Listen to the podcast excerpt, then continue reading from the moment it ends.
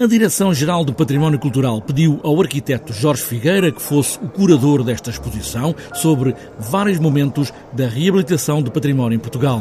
Ele que começa por avisar que não é especialista em património, mas escolheu uma metáfora para caracterizar o que se anda a fazer em estado líquido, em estado sólido e em estado gasoso. A secção líquida trata de 12 projetos muito recentes de intervenção patrimonial que são apresentados como sendo intervenções simples, naturais dos arquitetos portugueses sobre o património. E, portanto, digamos que eh, consideramos que há uma, há uma naturalidade e uma simplicidade líquida nessas intervenções.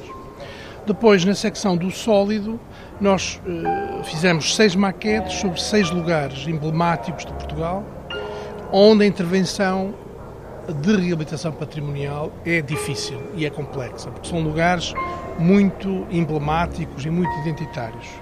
Por último, no gasoso, falamos das coisas que estão a evaporar na Baixa do Porto e na Baixa de Lisboa. A Baixa do Porto e a Baixa de Lisboa estão em estado gasoso, segundo esta exposição, mas o curador, o arquiteto Jorge Figueira, não quer tomar nem fazer nenhuma outra consideração sobre o assunto, apenas que estão em estado gasoso. É exatamente isso. É um estado que não sabemos se é bom, se é mau.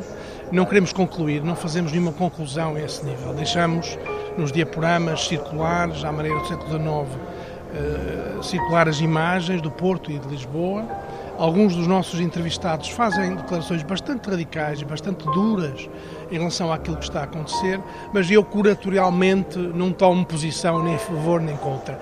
Falo em evaporação, de facto. Em fundo, as entrevistas a vários especialistas que passam em pequenos ecrãs, dependurados do teto de uma das salas do museu, todas as vozes que é preciso ouvir cada uma mais de perto, os arquitetos portugueses têm essa relação aprofundada com a noção de património, conclui Jorge Figueira. Na verdade, há uma relação muito próxima e muito íntima entre a arquitetura portuguesa e o património.